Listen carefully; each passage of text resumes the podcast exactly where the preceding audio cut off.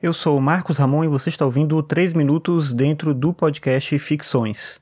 O Ficções é um podcast sobre filosofia e cotidiano e você pode ouvir os episódios no Spotify, no Deezer ou no aplicativo de podcast da sua preferência. Bem, hoje eu estava lendo um artigo no New York Times, no site né, do New York Times, sobre manter um diário, sobre ter um diário. E aí falava uma série de benefícios, uma série de circunstâncias que levam as pessoas a terem um diário e menciona algumas pesquisas que apontam circunstâncias positivas nesse hábito do diário. É curioso porque muita gente tem falado sobre diário, sobre manter diário atualmente. Eu acho que é um reflexo interessante da nossa época, do nosso tempo, em que a gente acaba utilizando as redes sociais como uma forma de diário.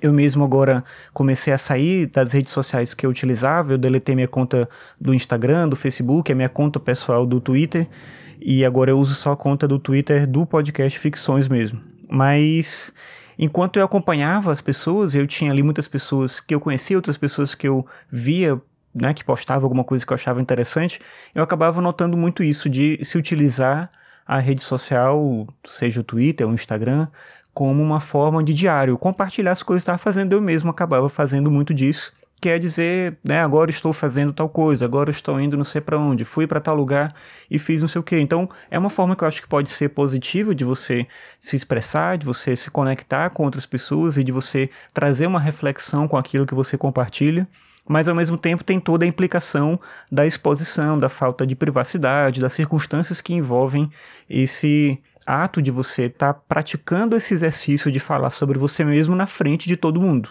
diferente do que é o diário, que é uma coisa que você guarda só para você. Uma coisa que eu acho interessante no texto é que ele não restringe a ideia do diário à perspectiva da escrita manual, no papel mesmo, assim, tal, mas ele fala do diário como um exercício.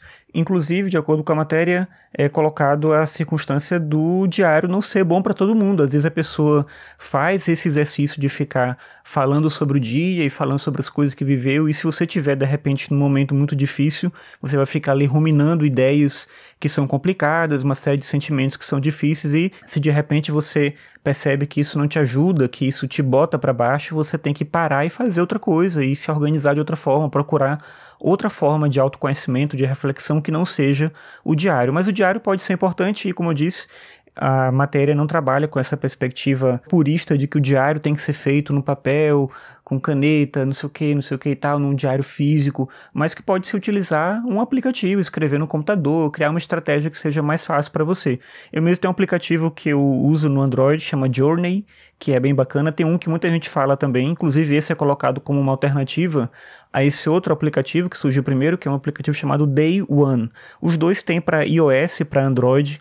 E são formas, acho que interessantes de você guardar essas reflexões diárias para você mesmo. Claro que os dois têm esse elemento de você compartilhar nas redes sociais, mas eu acho que aí já perde um pouco, talvez, do sentido. Mas eu vou deixar o link desse artigo, caso você queira ler e pensar, talvez, de começar a fazer esse exercício de escrever em formato de diário.